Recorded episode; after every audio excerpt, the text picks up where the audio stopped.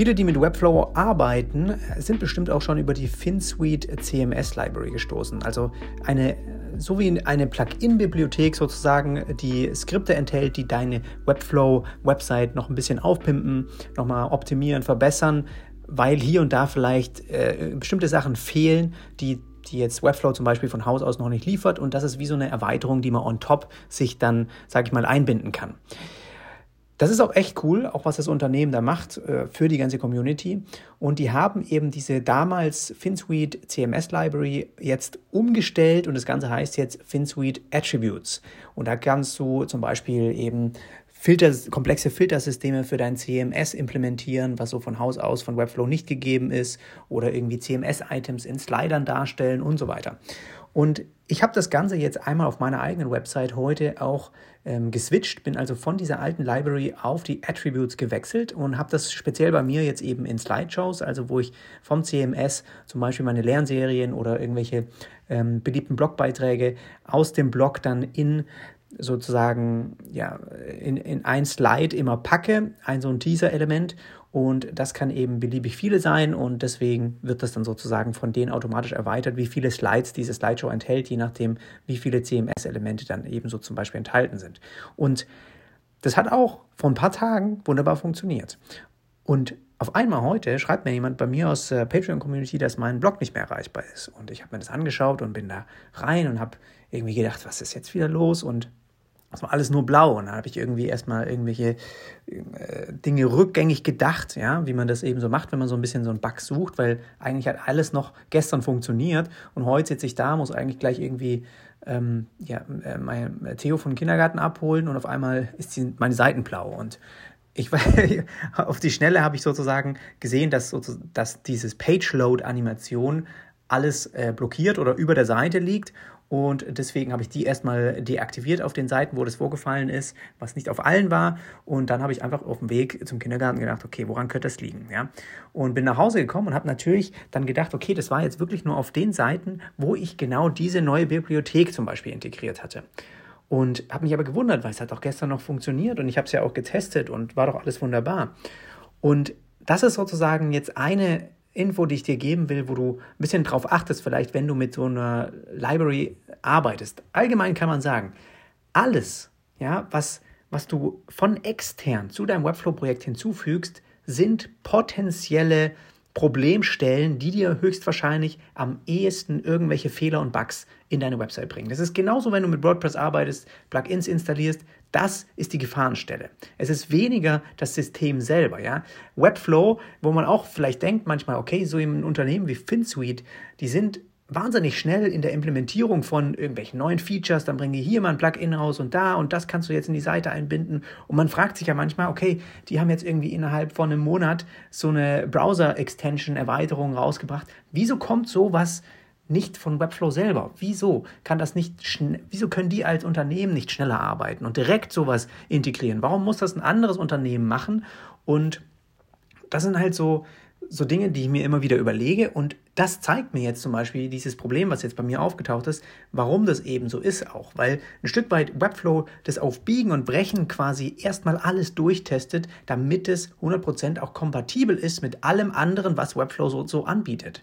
Also so ein Bug habe ich von Webflow selber zum Beispiel noch nie erlebt, ja, dass auf einmal, sage ich mal, die ganzen Interaktionen äh, nicht mehr funktioniert haben, ja, und deine Seite auf einmal nicht mehr lädt oder sowas. Ja, das kann ja, könnte ja sein, dass das bei denen auch mal passiert, wenn die eben gerade mal äh, eine neue Komponente vielleicht hinzufügen oder irgendwas. Und die kommt sich irgendwie in die Quere mit irgendeiner anderen Komponente. Und das ist bisher eben bei, bei Webflow so bei mir nicht der Fall gewesen, es sei denn, man bindet irgendwelche externen Erweiterungen ein. Und wie ich das jetzt hier gemacht habe, ist sozusagen erstmal geschaut, okay, kann, könnte das wirklich daran liegen und habe die einmal rausgeschmissen, dieses Skript, und habe dann die Seite neu geladen und dann ähm, hat es wieder funktioniert. Auch mit der Page Transition, auch mit den Animationen, die ich integriert hatte. Also irgendwas in diesem ähm, Skript, in den äh, JavaScript-File, was ich mir da eingebunden habe, hat sozusagen meine Animationen blockiert oder wurde gleichzeitig geladen, kam sich irgendwie in die Quere. Keine Ahnung, was, was da los war. Und habe dann bei denen geguckt, man konnte auch äh, in der Dokumentation, beziehungsweise es gibt wie so ein Transparent Update Log, wo ich einfach mal reingeguckt habe und habe gesehen, dass jemand heute, als diese Bugs jetzt passiert sind, am 19. Ähm, Januar jetzt bei mir, einfach Updates zu diesem CMS-Slider äh, hinzugefügt hat. Ja? Und da mit diesem Update sind quasi Bugs jetzt wieder vorgekommen, die ich mir dann auch mit in meine Website geholt habe. Und warum? Weil eben diese neue Library, wie sie jetzt eingebunden wird äh, von, von FinSuite, ein, sage ich dir, hm, wie heißt das?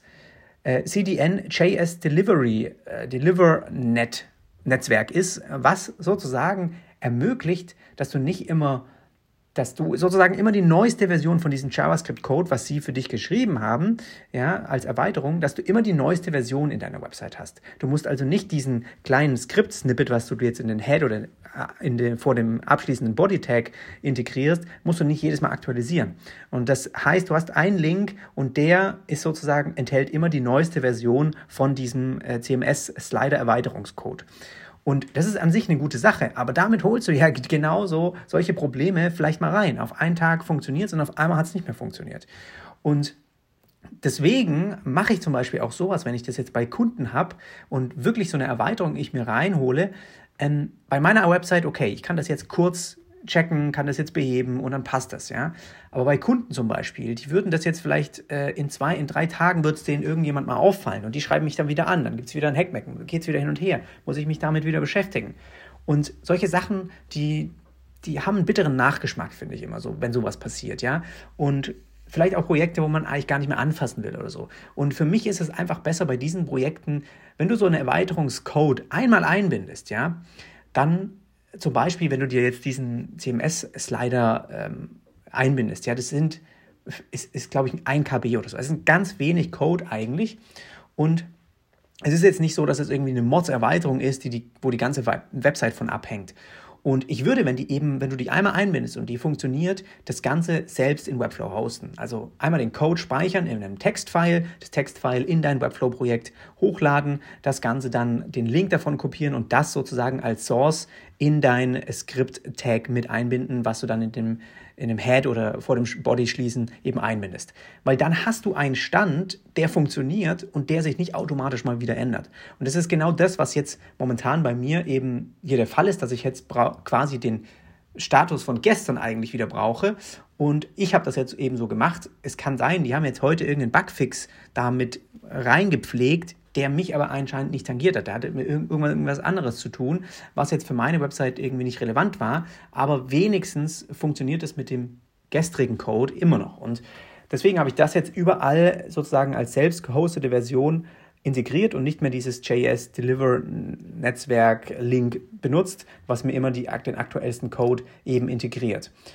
Es ist halt einfach so ein bisschen so, ein, ja, so eine Problemstelle, finde ich, und was mir nochmal klar gemacht hat, wenn du wirklich Webflow so wie es kommt, von Hause aus, mit den Komponenten, die sie haben, mit dem, was sie dir liefern, was sie dir bieten, wenn du das benutzt, das ist einfach, da kannst du sogar deinen Kunden wirklich eine sehr, sehr gute Bug-Free-Garantie mit verkaufen und viel höher preisig bezahlen lassen, weil einfach dieses System schon auf Herz und Nieren geprüft ist. Ja? Klar gibt es da vielleicht in 99% der Fällen ist die die Runtime von diesen Webseiten über das Hosting immer da. Ja? Die Website wird immer geladen. Vielleicht gibt es mal irgendwann mal einen Tag, wo das vielleicht mal für eine Stunde irgendwas äh, vielleicht nicht geladen wird oder keine Ahnung.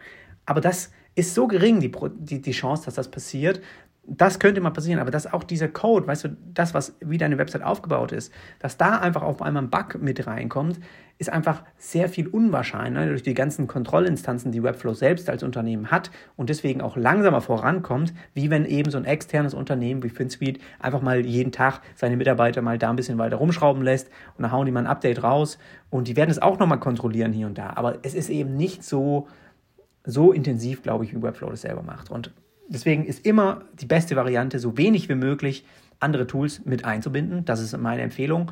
Und wenn wirklich hier vielleicht zu schauen, ist das ein Stand, der funktioniert? Wenn er funktioniert, dann mach es lieber als eigenes Hosting in den Textfile, host es selber in, dein, in deinem Webflow-Hosting, äh, lad's da einfach mit hoch in den Assets und dann hast du zumindest einen Stand, der, der funktioniert Und es kann ja sein, in einem Jahr, so wie bei denen jetzt, ja, habe ich jetzt auch geguckt, okay, diese neue, diese neue Library ist performanter, ist schlanker, funktioniert jetzt mit Attributen und nicht mehr über CSS-Klassen, was viel besser auch zu handeln und zu organisieren und sowas ist. Und jetzt sehe ich, okay, da gab es einen großen Switch, schau mir das an, implementiere das mal, teste das mal und ist, der Code ist ein bisschen kleiner, alles, hat alles Vorteile. Das heißt, dann kann man vielleicht so einen Switch mal machen, aber auch da einfach dann wieder sozusagen eine Zeit, zeitlich einfach ein, wie ein Screenshot machen und sagen, gut, in einem Jahr oder einem halben Jahr kann ich mal wieder gucken, haben sie den Code viel verändert, gab es da irgendwelche massiven Bugs, dann kann man ja in diesem Log einfach mal nachlesen oder äh, ist es im Prinzip der gleiche geblieben und wenn der einmal funktioniert, dann funktioniert der eigentlich. Ja?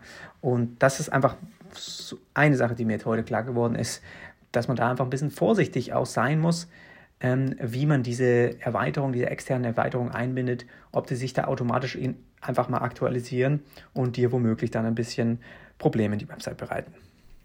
Ich würde dir hier am Ende ganz gerne noch meinen Webflow Online-Kurs empfehlen, bei dem du lernst, wie du eigene Layouts professionell umsetzt, ohne eine einzige Zeile Code selbst schreiben zu müssen. Du weißt von mir selbst, ich bin auch im Herzen mehr ein Designer. Ich komme aus einem Design-Background, trotzdem mittlerweile eben wirklich keine Probleme mehr, meine Layouts, meine Vorstellungen, was Animation, Interaktion angeht, eben wirklich auch umzusetzen, ohne Programmierer sein zu müssen. Ja? Und das ist eben möglich heutzutage mit No-Code-Tools und da ist eben eins der besten größten auf dem Markt Webflow, mit dem auch immer mehr eben Kreative arbeiten und genau dazu habe ich ein Kurs gemacht. Und jetzt fragst du dich vielleicht, okay, warum brauche ich unbedingt den Kurs? Es gibt da draußen doch auch massig Tutorials und ich kann mir das doch selbst beibringen.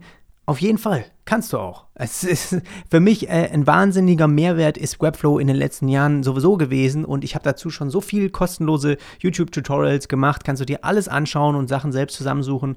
Manche mögen das, manche, manche recherchieren gerne selber, lernen das über mehrere Monate hin und manche wollen auch einfach die Abkürzung haben und dafür ist der Kurs eben da. Ich habe in den letzten acht Jahren sehr, sehr viel im Webdesign-Bereich gelernt, was auch die Zusammenarbeit, auch das effektive Anlegen, Erstellen von Webseiten angeht. Und das ist eben alles hier drin in dem Kurs. Du kannst also wirklich von vorne bis hinten eine komplette Website für eigenen Kunden launchen, Domain verknüpfen und fertig. Alles drin, was du brauchst. Grundlagen, Layout, Umsetzung, ein realer Kundenauftrag, wie ich das auch mache, Website, Launch, was da alles zu, wichtig ist mit DSGVO, Checklist, alles drin. Dann die Einführung in das Webflow CMS, was super mächtig ist. Die Zusammenarbeit mit Kunden, worauf es da ankommt und auch dann natürlich ein super, super extra Bonus-Modul Layout Animation, weil genau dieses Thema macht Webflow unheimlich stark. Mehr zu dem Thema findest du auf webflow-lernen.de oder einfach den Link in den Show Notes klicken.